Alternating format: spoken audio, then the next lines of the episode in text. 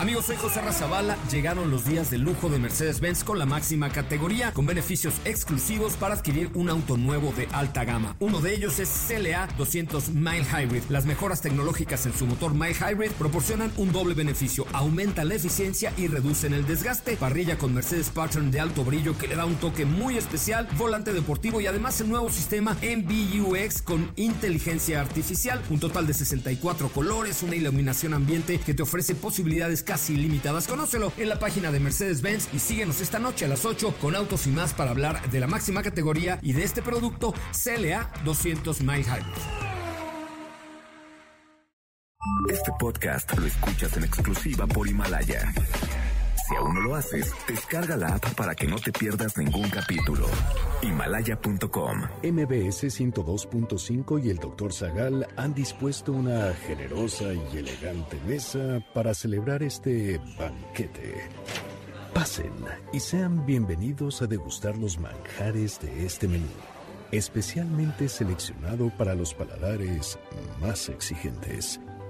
Esperamos que esta experiencia cultural les deje un buen sabor de boca.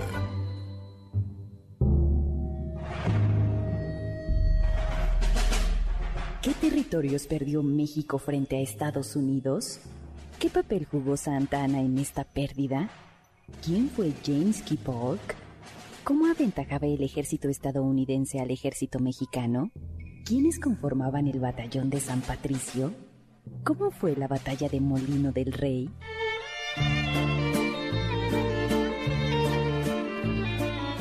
Hoy hablaremos de la independencia de Texas, la guerra México-Estados Unidos, los pactos secretos de Santana, la venta de la mesilla, un cementerio estadounidense en México y más sobre el tratado Guadalupe Hidalgo.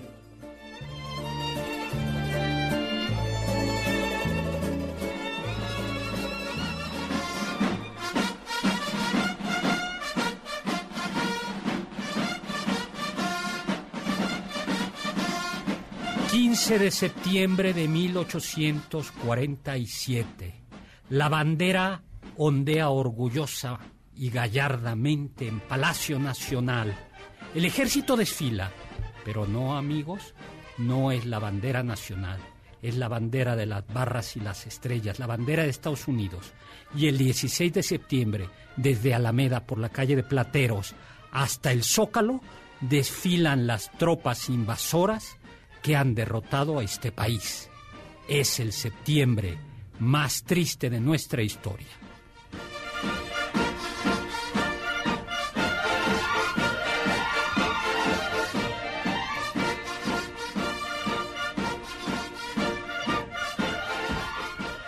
Hola, hola amigos y amigas, ¿qué tal? ¿Cómo están? Soy Héctor Zagal. Bienvenidos a este banquete, como todos los sábados a las 5 de la tarde aquí en MBS Noticias. Me acompaña como siempre la elegante y distinguida Carla Aguilar.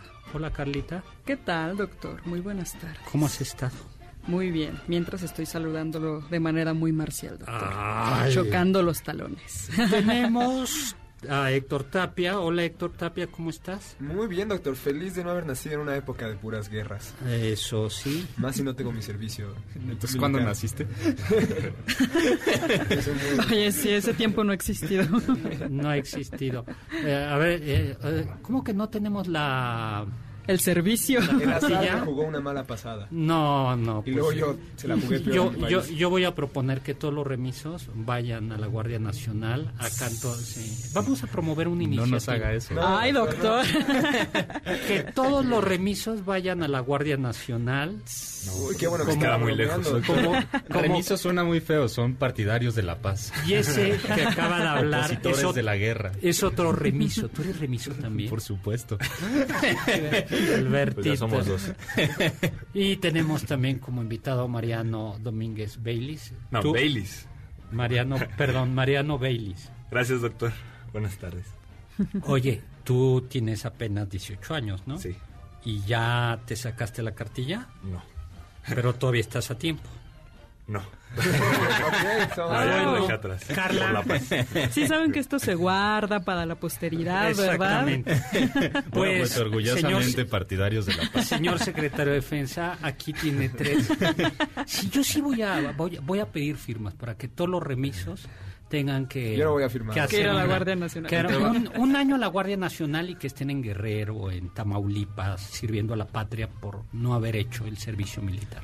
Porque a ver, doctor, si sí nos enseñaran a disparar y a pelear, así como en Israel, pues sí, sí dan ganas de hacer el servicio militar. Bueno, a mí eso Oye, pero te enseñan las calles también Te enseñan a alfabetizar y a plantar árboles. Y tú que eres partidario de la paz, ese servicio es importante, ¿no? Así es cierto.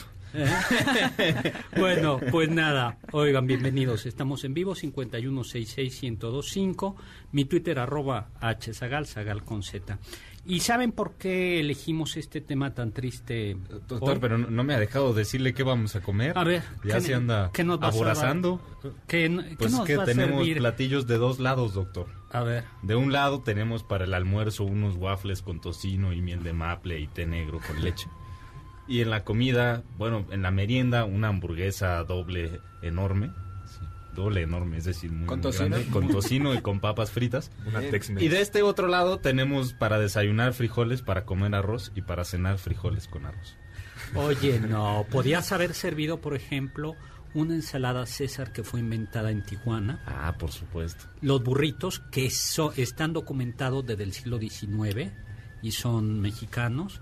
Y luego algo de lo que nosotros decimos que es Tex-Mex, en realidad no es Tex-Mex, es comida mexicana que se quedó del otro lado. El uso del comino de la carne con chile, es esa mm, carne. O sea, en realidad es un invento mexicano que se quedó del que se apropiaron también. Que se quedó del otro del otro lado. Podemos comer arracheras, podemos tomar unos turcos deliciosos que son de Monterrey, por ejemplo. doctor, yo estaba pensando en lo que comían los soldados de a pie. Bueno, eso sí es cierto, eso sí es cierto. Oye, ¿por qué elegimos este tema? ¿Por qué en febrero? A ver. Yo sí sé. febrero es el nuevo septiembre. No, Estamos no. Tache, tache, tache, tache. A ver, Carla, ¿Por qué nos hartamos de hablar del amor y la amistad en febrero? No, vamos a hablar. bueno, sí, un cambio, ¿no? Vamos a, más Vamos a hablar del amor y la amistad. Ay, sí, por supuesto, doctor. Igual y le damos un giro trágico, pero, pero sí hablaremos del amor y la amistad. relaciones tóxicas. A ver, Carla, por favor, diles por qué hablamos. hablamos de el Tratado Guadalupe Hidalgo y del tema de la pérdida del territorio porque el 2 de febrero de 1848 se firma la venta de la mitad del territorio mexicano. Sí, en realidad más que la venta es la capitulación, o sea, ya México había sido derrotado y lo que hay es una compensación por la por la pérdida de ese territorio. Eh, simplemente a mí me gusta decir que tenemos como... Es como cuando te golpean en la escuela y luego el que te golpeó tiene que pagarte el hospital. No, ni siquiera el pagarte el hospital. Ojalá hubiera sido eso. Sí, te quitó la ropa y dice, bueno, para que te compres unos calzones... Te doy un trap. Te doy un trap. Te doy un, ¿no?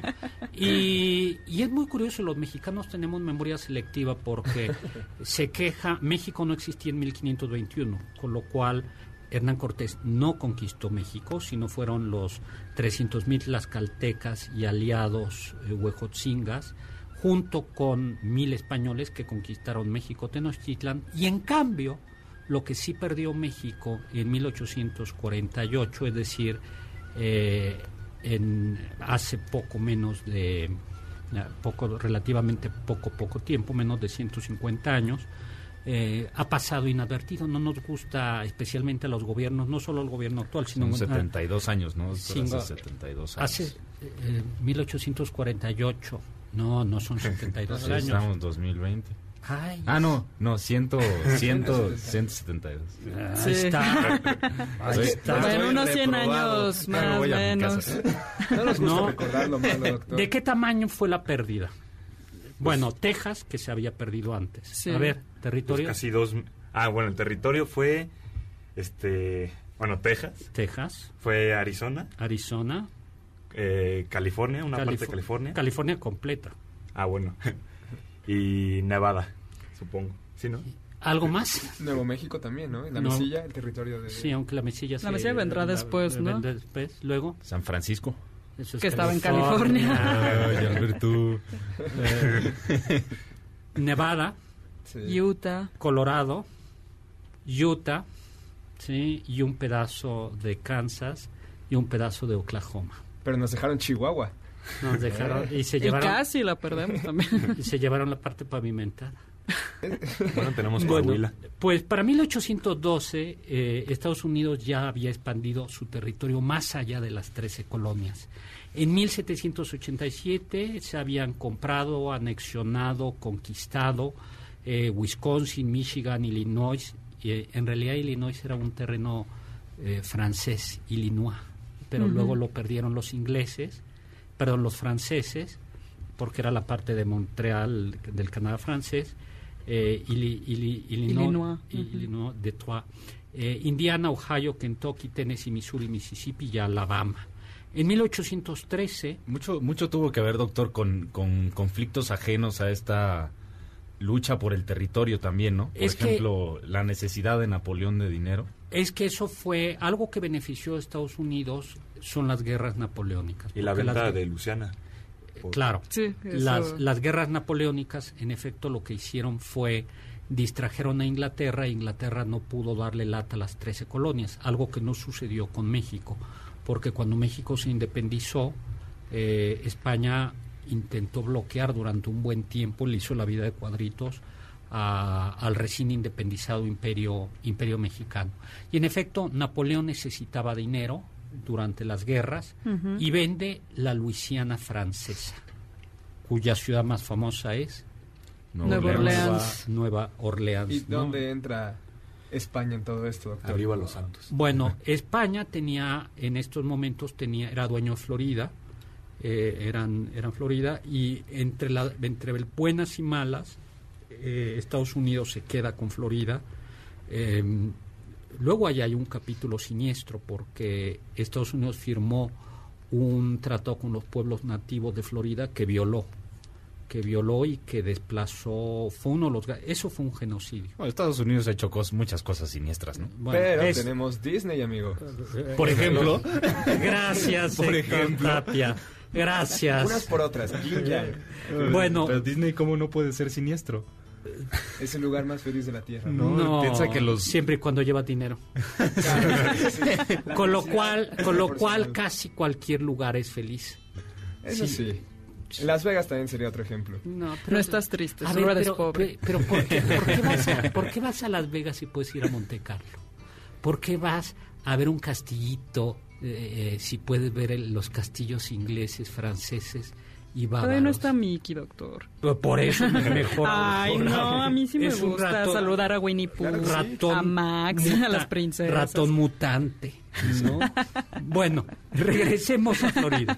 Eh, Florida finalmente es vendida y se firma el tratado Adam Onís en 1819 que fijaba los límites entre el virreinato, la Nueva España y, Estados Unidos, que ya existía, o las 13 colonias que ya no eran 13, ¿no?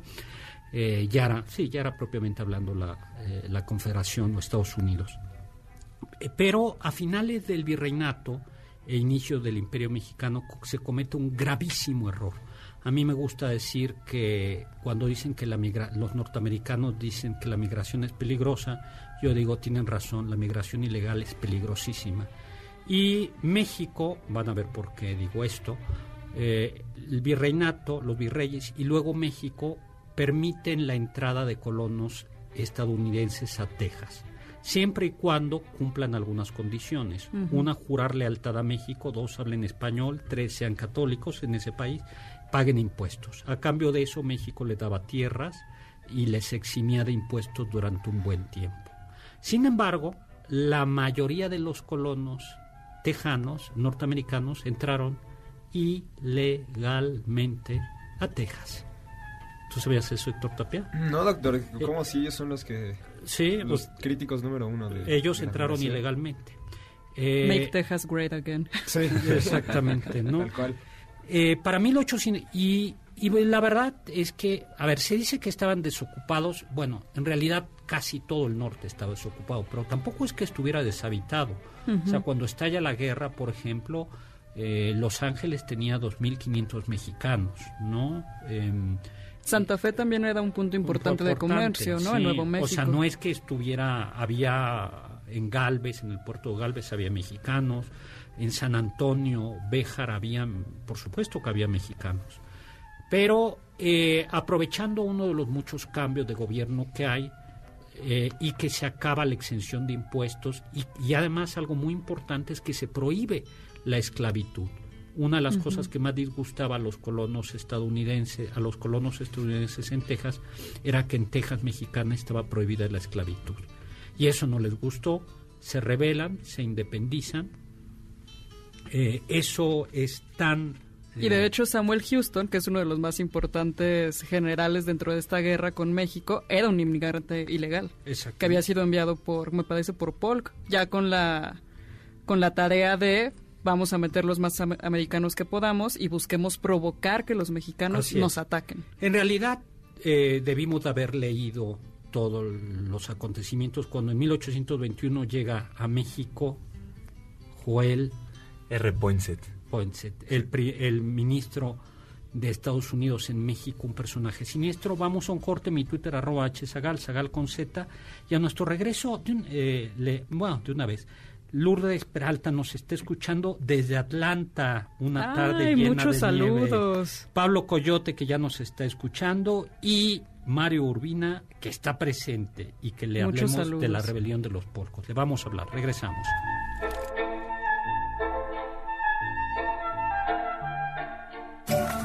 Del diccionario del doctor Zagal. Se conoce como destino manifiesto al conjunto de creencias que justificaban el expansionismo estadounidense en otros territorios mexicanos para su salvación. El espíritu protestante detrás de esta doctrina, de inspiración puritano-calvinista, promovía la explotación de la tierra para generar riqueza, considerada como señal inequívoca del favor divino.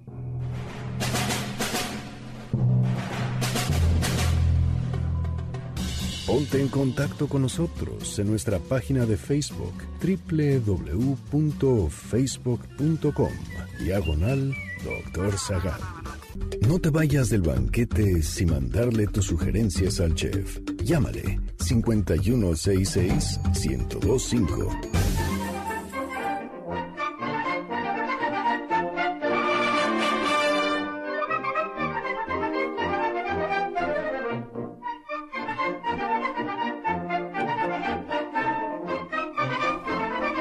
Hola, hola, estamos de regreso. Soy Héctor Zagal aquí en MBC Noticias, como todos los sábados a las 5 de la tarde. Eh, Doctor, Eh, ¿qué le parece si regalamos unos libros? juega, muy bien, pues vamos regalando unos libros. Ah, por Este por teléfono, al Perfecto. 51 66 1025. ¿Ya quién se lo damos? Se lo vamos a dar, ya que vamos a hablar de Poinsett, a quien nos diga qué flor, qué planta mexicana hizo famosa Poinsett. Edgar Mendoza nos lo acaba de decir, pero por Twitter. Nos Ah, lo tienes que decir. Qué previsor. Sí, nos lo tiene que decir Por, teléfono por al teléfono. 5166-1025. Y Isco Reyes, imposible no acordarse de Seductor de la Patria con este banquete. Por cierto, la novela de Serna es muy buena, El Seductor de la Patria. Entonces vayamos a 1821. Estados Unidos envía a su primer representante oficial, Poinsett, que sin embargo se, re- se rehúsa a reunirse con el emperador, que era legal, eh, Agustín de Iturbide. Y entre otras cosas, Poinsett introduce a México, que mi querido Mariano. Pues bueno, reprobé su examen, pero de algo me quedó. Eh, introdujo las logias masonas de Nueva York, La logia yorquina, ¿no? la yorquina, sí, que se oponían a las escocesas. Muy bien. Y eh, ya cuando cae, se reúne con el primer presidente de México, con Victoriano Huerta. Vic- Guadalupe Guadalupe Victoria. Repito, Guadalupe Victoria.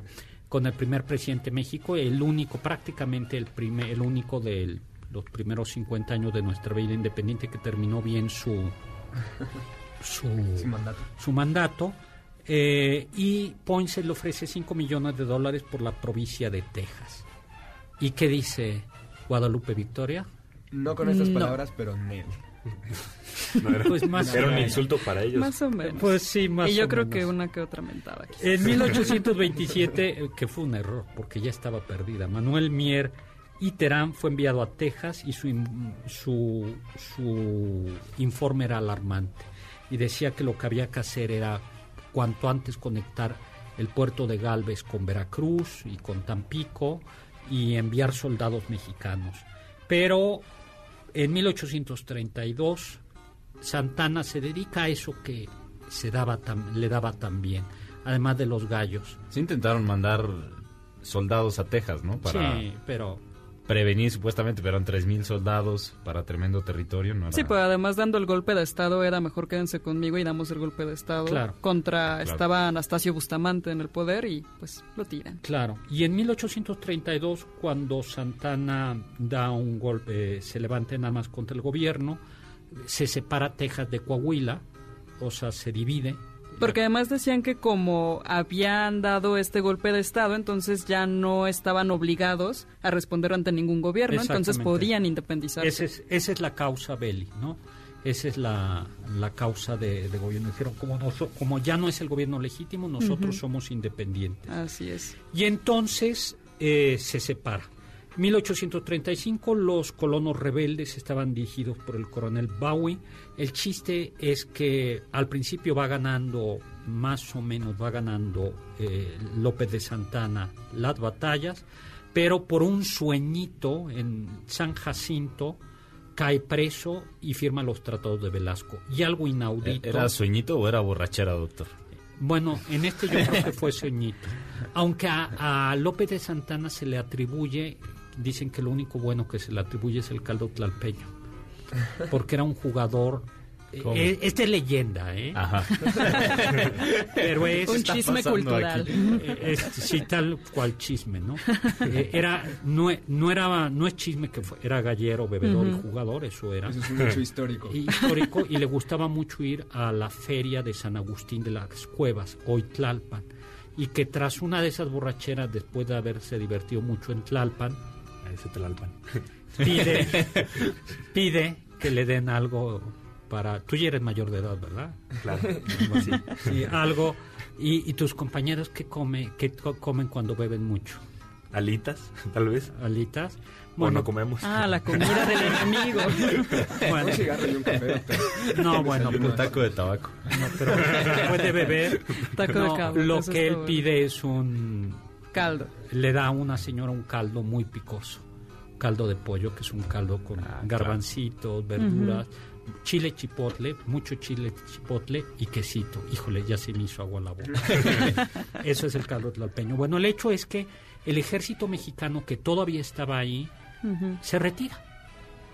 Porque Pero- además era, dicen que era cuatro veces más grande que los estadounidenses a los que se estaban enfrentando. Entonces, la pregunta es por qué Santana pidió que se retiraran. Y a ver, espérate, ¿por qué los subalternos? Hay una regla de ¿no? oro que es cuando un general cae en manos del enemigo ya no le obedeces. Claro. Entonces, ¿por qué el ejército mexicano obedece a López de Santana? ¿No había un trato ahí por debajo de la mesa? Probablemente, probablemente, ¿no? Para 1800, pero entonces México no reconoce la independencia, en realidad hay ahí, y hay un problema, que Coahuila llegaba hasta Río Nueces. Los tejanos decían, no, llega hasta el Río Grande, es decir, el Río Bravo. Doctor, nada más, ya tenemos ganadora del ejemplar del Gabinete de Curiosidades, es Guillermina Silva de Atizapán de Zaragoza, y la respuesta es la Nochebuena, exactamente. Y nos manda a Exactamente. felicitar Setia. por el programa. Pues muchísimas, Gracias. muchísimas gracias, ¿no? Y eh, Doctor, pero Santana firmó unos tratados, ¿no? Donde Los parece, tratados de Velasco. Así es, donde parece que se compromete a hacer todo lo posible porque la independencia de Texas sea reconocida. pero Y además esos era una cosa doble, ¿no? Porque firmó un tratado público y un tratado No, privado. ¿no? Y el primer vicepresidente de eh, Texas fue el yucateco Lorenzo de Zavala, que, dicho sea de paso, era un liberal, que había sido gobernador también del Estado de México. Y el primer presidente fue Austin, si mal no recuerdo, o fue Houston.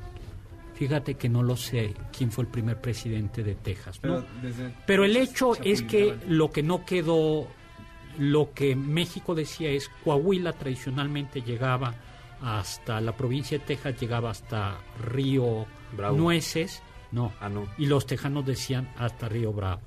Sí Eh, había en ese ambiente intelectual, ahorita que dice lo de Lorenzo de Zavala, cierto desprecio por la manera en que se habían llevado la política en el territorio mexicano, ¿no? Al menos por parte de los liberales. Claro, Admiraban mucho como el federalismo estadounidense. y admiraban a Estados Unidos y decían Ajá. lo que Claro. tenemos que acercarnos es a Estados Unidos. A ver, ¿por qué es tan importante este episodio? Este episodio es muy importante porque marca el modo como Estados Unidos va a tratar a México.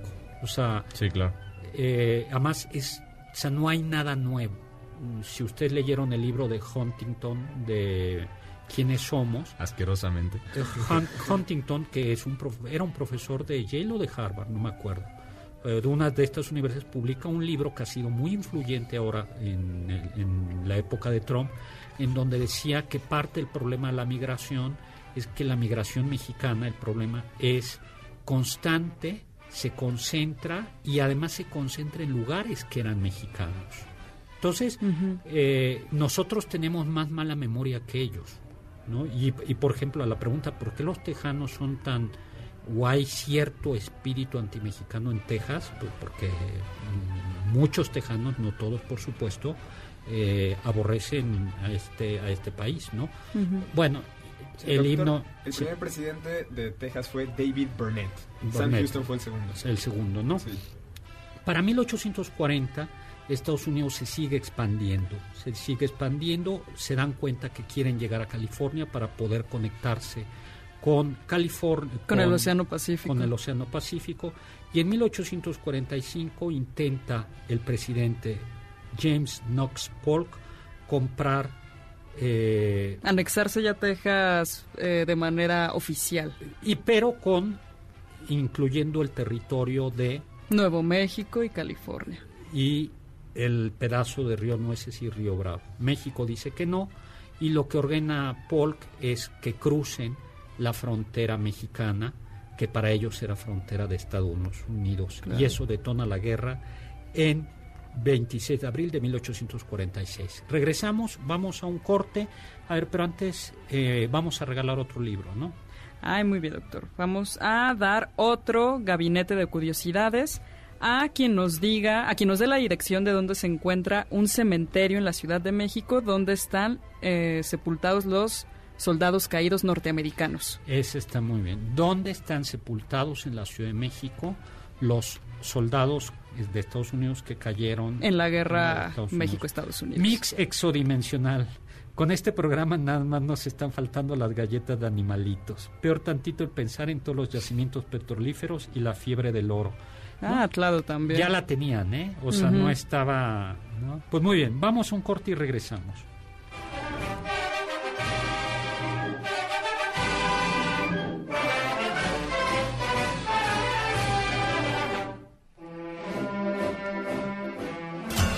Los sabios dicen, Todo, todo lo hemos perdido, menos el honor, porque este hace muy largo tiempo que nos dejó. José Fernando Ramírez, testigo de la ocupación norteamericana.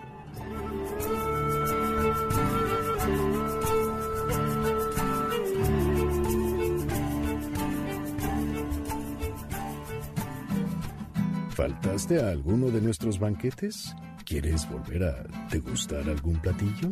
Escucha el podcast en www.mbsnoticias.com. ¿Tienen algún comentario? Pueden contactar al chef principal, el Dr. Zagal, en Twitter, arroba hzagal.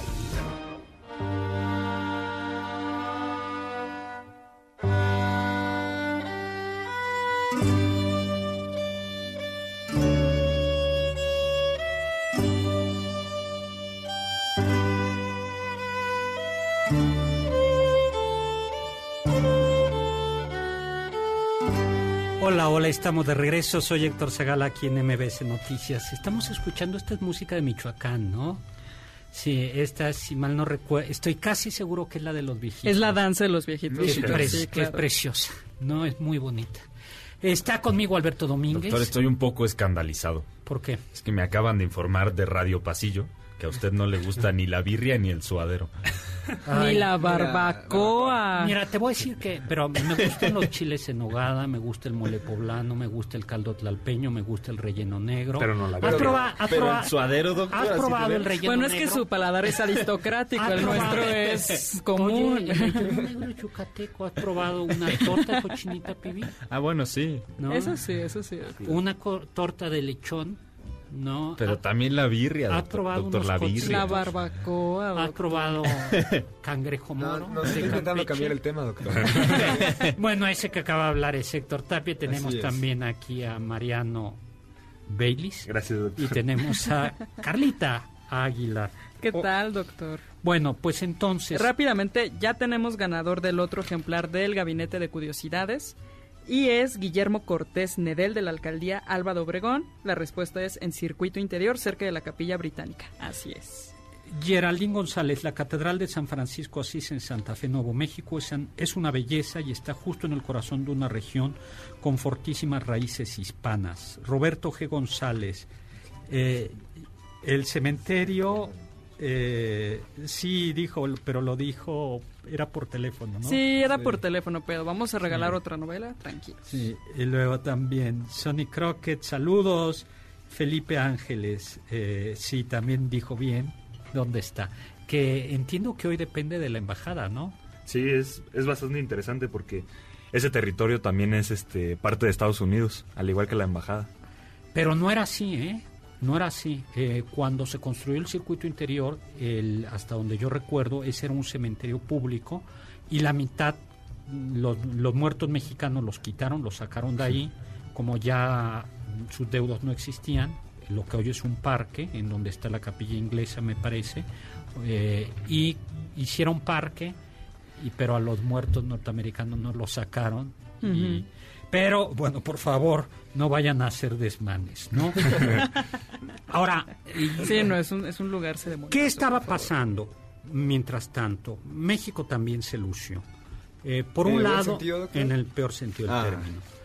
Por un lado ya había una, eh, cuando estalla la guerra. A ver, eh, entonces, mil- el 25 de abril, 1846. exacto, a una patrulla mexicana mata a algunos norteamericanos. Sí, del lado de Río Nueces para acá. Y Paul Exacto. dice sangre estadounidense Ha sido derramada en suelo norteamericano. cosa que es falsa. Y entonces, el 13 de mayo de ese mismo año, Estados Unidos declara la guerra a México. Para entonces había una flota norteamericana que ya estaba en Mazatlán y que había salido unos días antes rumbo a California. ¿Se fueron a pasear al malecón? Eh, pues más o menos. Luego había otra cosa, había otra patrulla norteamericana que ya estaba interna, inte- ya se había internado a California, según esto en un viaje de estudios, Ah, sí, claro. ¿no? La vieja confiable. Sí, el viaje de estudios. Ahora, en realidad lo que va pasando es que mm, nosotros pensamos que todo se cae aquí, pero no, eh, que todo cae en la Ciudad de México. Por ejemplo, en 1846, 1.700 soldados de Estados Unidos invaden Nuevo México y toman Santa Fe de Nuevo México y toman Alburquerque. El 7 de julio de 1846 tiene lugar la batalla de Monterrey, California, donde es una pequeña batalla, en realidad, donde tres naves, tres fragatas estadounidenses, no sé si las tres fragatas, tres barcos estadounidenses, toman el puerto de Monterrey y los mexicanos se defienden, pero pues no había prácticamente soldados, ¿Cuál es el puerto de Monterrey? Eh, más o menos Está arriba de San Monterrey. Francisco. Monterrey. Monterrey. San Monterrey. Francisco se hiervaba hierbabuena. A mí me gusta decirle Monterrey porque es Monterrey. Estaba Sí, pensando claro. en Nuevo León. Esa es otra batalla. Esa es otra batalla, ¿no? Se secó, ¿no? También, curiosamente, ce- cerca de San Diego, en 1846, sí hay una pequeña batalla que ganan los mexicanos, pero muy pronto vuelven a perder. Y luego México había enviado, viendo ya cómo estaban las cosas, había enviado a Mazatlán un ejército bien pertrechado para que fuera a California, a la Alta California. Pero sorpresa, el tal señor, que era un señor Telles de nombre, eh, decide Rafael Telles en abril de 1846, pues que no va a ir a la Alta California y que se revela en contra del presidente de México. Y otro, Qué raro. otro, entonces dices, hicimos todo para perder, ¿no? Sí, claro. Bueno, sí, sí, sí. la- sin duda la superioridad norteamericana era, era militarmente, era, tenía seis veces más flota. Y el- también Sobre la todo porque a los soldados sí les pagaban, ¿no? Exactamente, estaban bien comidos, llevaban dinero para comprar comida en los pueblos a donde llegaban y iban bien calzados, llevaban buenas armas y era No. voluntario por un tiempo. Ajá. Y ya después podías regresar a hacer tu vida de civil. eh, te pagaban y además algo bien importante era que Estados Unidos ya era una potencia industrial y tenía seis veces más barcos que México. Eh, Y aquí Hay los o- soldados eran hay otra- muchos de leva, ¿no? doctor? Sí. Hay otra tropa que es enviada a Acapulco y el cacique liberal de Guerrero, que era Juan Álvarez, dice, no, que no se vayan a Alta California, que se queden aquí, no los dejo irse. Y para rematar, eh, eh, para rematar en 1847, en abril de 1847, el vicepresidente liberal Valentín Gómez Farías le echa fuego a la herida y dice vamos a desamortizar los fienes de la iglesia porque necesitamos dinero y como necesitamos dinero eh, para combatir a los gringos hay una rebelión conservadora La de los, polcos. polcos. Entonces tenemos a los polcos, una rebelión en Mazatlán de lo- con los soldados que iban a combatir. De suerte que tenemos ya para 1847, tenemos ocupado San Francisco, California y Monterrey, Los Ángeles, hay un sitio de San Diego, la ciudad de San Diego tenía 2008, perdón, de Los Ángeles tenía 2.800 me- mexicanos y es asediada. Está San Blas bloqueado por la tropa norteamericana. Está bloqueado también Mazatlán. Veracruz ya cayó. Frontera y Villahermosa están bloqueados también. Eh, Doctor, ¿y Yucatán cuándo decide y independizarse? en el? Inter, y en el Inter, Estados Unidos, eh, Yucatán, en su segu- es su segundo intento y decide independizarse de México. O sea, el país estaba hecho un desastre por donde se le hubiera. Y hay estados eh, que tienen héroes ilustres que decidieron no moverse. Dijeron, no, no, esta no es mi guerra, yo no quiero enviar soldados. Claro. ¿no? Se sorprenderían, eh, hay un, un héroe mexicano muy ilustre, liberal, que prácticamente no movió ninguna mano. ¿Benito Juárez? Dicen algunos, yo no lo sé. No lo sé. Ah. El benemérito. No lo sé. No, parece. Él estaba en Oaxaca. Él estaba Sí, en estaba Oaxaca. siendo gobernador, ¿no? En ese Sí. entonces en Oaxaca. Eh, pero hay, hay, ah, digamos que hay estados que no se mueven. Entonces Claro. tenemos conservadores. Aún así sonaba como un- una muy mala época para ser remiso, doctor. O sea, ahí sí te mandan a defender arriba, abajo. Sí, Es que no había lado. propiamente hablando servicio militar. Ese era el problema. El servicio Suena como una militar. gran época para vivir. No, Ay, no, pues llegaban y te No. levantaban y no me No, importa. el servicio militar, eso lo mm, explica Aristóteles, es muy importante porque justo hace que el ejército no sea profesional, sino ciudadano. Y que al no ser profesional, tú sabes si te conviene ir o no a la guerra. Y entonces tú como ciudadano luego vas a votar, eh, no, no quieres guerra. O sea, si, tú, si ustedes fueran al servicio militar y estuvieran en, en la tropa, estoy seguro que sus papás hace mucho tiempo o, o ustedes mismos estarían mucho más involucrados en política, por ejemplo. Y, y- Pero sí nos involucramos en política, No, doctor. No, bueno. bueno, Doctor, ¿y Santana cuándo entra a Bueno, todo este juego? en Porque él estaba exiliado en La Habana, ¿no? claro, y entonces regresa, está bloqueado Veracruz por los norteamericanos y él decide venir a disque defender México. Así. La sorpresa es que logra pasar el, El bloqueo norteamericano en Veracruz. Exactamente. Pero ¿cómo fue posible que pasara por ahí? Nadie sabe. Ah, Pero entonces Muchas fíjense cosas se cómo, cuentan, cómo tenemos, sabe. tenemos Santa Fe, Alburquerque, Ciudad del Paso, hoy Ciudad del Paso y Chihuahua están en manos de Estados Unidos. Los Ángeles, San Diego, Califor eh, Sonoma, Monterrey, California, eh, San Francisco y Monterrey ya están en manos de Estados Unidos. Veracruz y todos los puertos principales están en manos de Estados Unidos, oh bloqueados por Estados Unidos. Este, ¿Qué nos queda? Puebla, que se entrega tranquilamente sin luchar, y la Ciudad de México. Vamos a un corte y regresamos.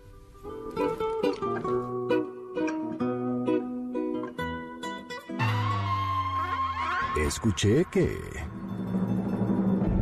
Entre quienes se pronunciaron en contra de la guerra entre Estados Unidos y México, se contaba a Henry David Thoreau, escritor y filósofo estadounidense.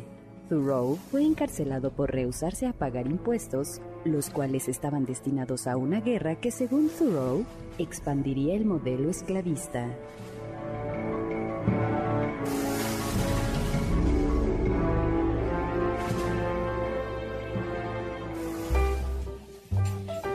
En un momento continuamos con este banquete. Esperamos sus comentarios a nuestro correo elbanquete.mbs.com. Hay quien dice que... Aunque se cree que la palabra gringo surgió durante la ocupación estadounidense, refiriéndose al color verde del uniforme extranjero, en realidad el término se utilizaba al menos desde 1787. Entonces se le llamaba gringo a quien no pronunciaba de manera clara el castellano. Además, el uniforme estadounidense no era de color verde, sino azul con blanco y dorado.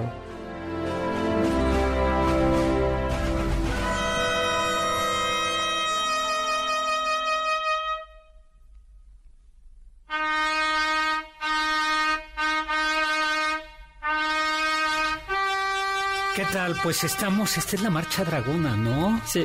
Esta es la marcha dragona. Es que mi abuelo era militar de caballería. Au. Pensé que iba a decir que su abuelo era dragón, doctor. ¿Era dragón?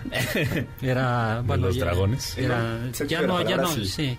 Ya no eran dragones en ese momento, pero sí era la marcha dragona de los caba- de, de caballería. Era teniente coronel de Sí, caballería. porque está y Eva, y luego Abel, luego su abuelo, y luego ya usted, ¿no?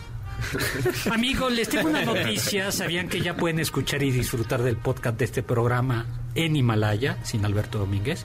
Así es, Himalaya es la app más increíble del podcast a nivel mundial, que ya está en México y tiene todos nuestros episodios en exclusivo. Solo baja la aplicación para los iOS y Android o visita la página himalaya.com y disfruta cuando quieras de nuestros episodios a través de Himalaya. No te pierdas ni un solo de los programas. Imagine que Juan Carlos sí corte los pedazos de... Sí. Alberto. Suba dos versiones. Sí, ya, ya. La pues, censurada. en una de esas tendríamos Doctor, más rápidamente seguidores. mandamos saludos a Meni García, a Sofía Segovia, a Aida Rosas, que pide que cheques Aida, tu mail. Ah, ya yo, hasta le contesté. yo le quiero dar un agradecimiento a Ida porque me trajo flores la semana pasada. Se acordó que era acuario. Entonces, muchas gracias. Un abrazo. Oye, Un abrazo. Aida. Y también a Arnulfo Carranza Ortiz, que nos manda muchos, muchas felicitaciones por el programa y que dice, México perdió los territorios por culpa de los mismos mexicanos. No creo que Santana los haya vendido, sino simplemente no tuvo idea de qué hacer. solo, bueno, Isco Reyes, que de todos los periodos de la historia este le da dolor de tripa, a mí A también. todos. No solo esto, sino que Santana no firma los tratados.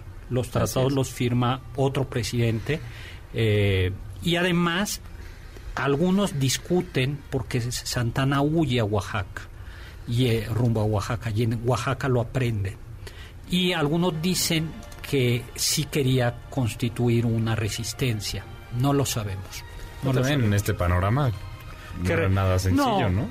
eh, se- por ejemplo aún así les costó bastante trabajo por ejemplo mm, toman Veracruz Ajá. eh, la, eh, Veracruz, Puebla, Puebla se rinde, el clero y la alta sociedad veracruzana y la alta sociedad poblana no quiere problemas con los gringos, México ofrece una serie de resistencias y por iniciativa de uno de los subalternos del general Scott van unos eh, comerciantes poblanos y le dicen al general Scott que hay un tal Manuel Domínguez, alias el Chato, Ah, que mi es- pariente. Sí, está asolando los caminos, que es un bandido.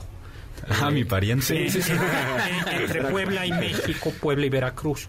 Y como estos también le hacían daño, porque lo, eh, lo mismo asaltaba mexicanos que norteamericanos, lo aprende eh, los soldados norteamericanos y le dicen, te proponemos un trato.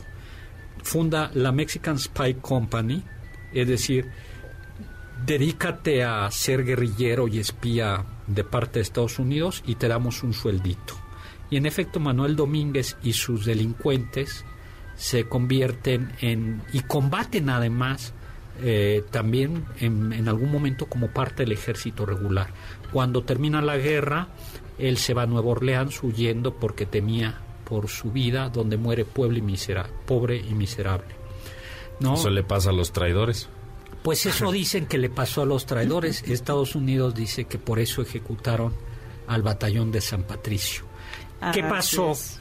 Antes de comenzar la guerra, algunos, milita- algunos militares regulares irlandeses, ingleses y alemanes, había católicos, se pasaron del lado mexicano y fundaron el batallón de San Patricio. Y otros, durante ya la guerra, Otros durante la guerra estuvieron aquí en la Ciudad de México defendiendo la capital de las tropas norteamericanas. sí, ellos fueron considerados en efecto desertores. Esos Así sí eran es. desertores. Y lamentablemente, bueno, los, los colgaron, los ejecutaron, algunos que los dejaron vivos los marcaron con una D en la mejilla con un metal ardiendo. Y bueno, se le recuerda el batallón de San Patricio en 13, 12 de septiembre, que fue una de las ejecuciones justamente por pelear al lado les- de los mexicanos. ¿Saben dónde se les ejecutó? Desde entonces tomamos cerveza verde, es lo único que sé yo, doctor. San Patricio. No, bueno. Todavía, en Churubusco eh, Es en la plaza de San Jacinto, ¿no? se les doctor? ejecutó en Ángel. San Jacinto, en Tacubaya y, oh sorpresa, en la plaza de Miscuac. Pintoresco. Ahí. Y están enterrados en la estuvieron enterrados en la iglesia de Tlacopac. ¿Saben dónde queda Tlacopac? Claro, sí. En San Ángel. Sí, sí, sí. ¿Tú sabes dónde queda? No, soy medio Es desubicado. campo empedrado por ahí, ¿no, sí, doctor? ahí está, ahí está el monumento. Pues de hecho, Churru- Churubusco, la batalla de Churubusco es en la que mejor figuraron, ¿no? De Sí, las que pues, mejor... porque entre otras cosas sabían que como eran desertores eh, iban a ser ejecutados. Y Scott esperó a que la bandera de Estados Unidos se izara en, en el castillo de Chapultepec para que fueran ahorcados. Oye, ¿por qué no leemos el bonito himno de los Marines? Un terrible himno, doctor. Dice así. Desde los salones de Moctezuma a las costas de Trípoli, vamos a luchar las batallas de nuestro país, en el aire, por tierra y mar, los primeros en luchar por el derecho y la libertad, y por mantener limpio nuestro honor. Estamos orgullosos de reclamar el título de ser Marines de los Estados Unidos. Las, los salones de Moctezuma son precisamente Hablan de nosotros, la, doctor. la Ciudad de México, Exacto. ¿no? Y llegaron hasta Palacio Nacional a poner la bandera norteamericana. Ahora, Bueno, nosotros también hablamos de ellos en nuestro himno nacional, ¿no? Cuando hablamos de Maciosare nos referimos a ellos. El extraño, El extraño enemigo, que sí, quería claro. profanar nuestros suelos. pues, Pues, sí, lo profanó. Ahora, yo creo que algo muy triste además es que esos territorios no estaban completamente deshabitados. Esa cancioncita que todo mundo gusta se burla de México. Es la que es la de los salones de Moctezuma. Bueno, hay algo muy triste es que a pesar de que los tratados Guadalupe Hidalgo decía que la tierra de los mexicanos iba a respetar en aquellos lugares, no se respetó. En la práctica, muchos miles de mexicanos perdieron sus ranchos, sus haciendas, sus tierras.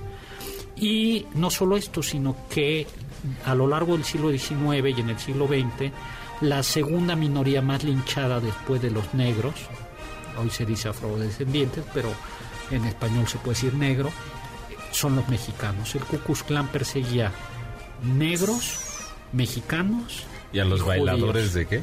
No, eso es el... No, eso es Hitler. Ah, ya Eso me confundí. Sí, te, te- te confundiste programa. Y por eso en muchas películas del viejo oeste ustedes se van a dar cuenta, no en las de ahora, pero en las que eran políticamente incorrectas, como siempre hay un mexicano malo o tonto, ¿no? Hay un bandido mexicano por ahí medio aragán, ¿no? Claro. Doctor, y antes de la firma del Tratado de Guadalupe Hidalgo hubo un brindis especial, ¿no? Ah, un bueno. desayuno banquete ofrecido a las tropas del general Scott en el desierto de los leones. Donde aplaudieron y donde algunos decían, ¿por qué no se llevan todo el país? ya están Sí. aquí, ya está su ya bandera está en aquí. Palacio Nacional. ¿Por qué no se llevan todo el país?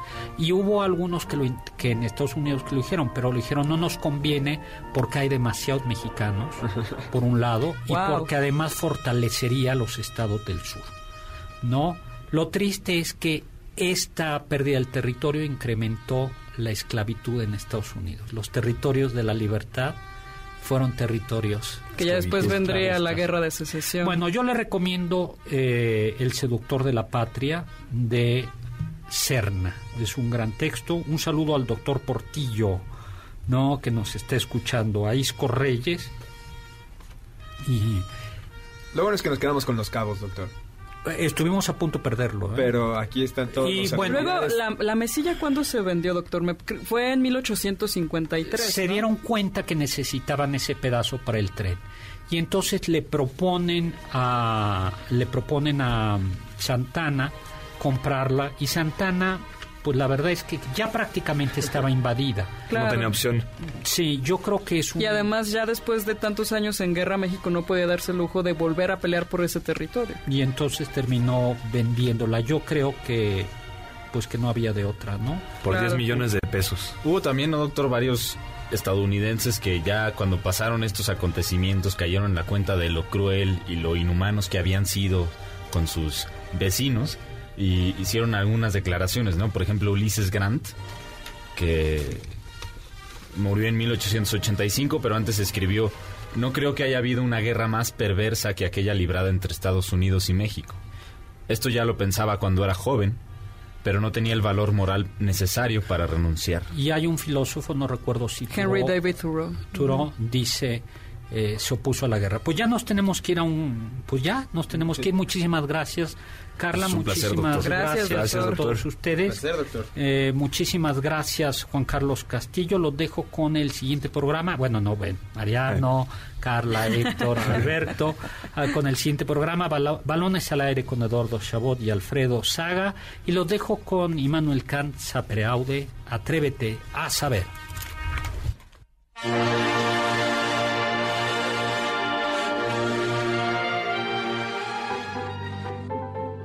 Confiamos que este banquete ha sido un deleite gourmet y cultural. Gracias por escucharnos y los esperamos el próximo sábado con una deliciosa receta que seguro será de su agrado. MBS 102.5. Estamos contigo. Este podcast lo escuchas en exclusiva por Himalaya. Si aún no lo haces, descarga la app para que no te pierdas ningún capítulo. Himalaya.com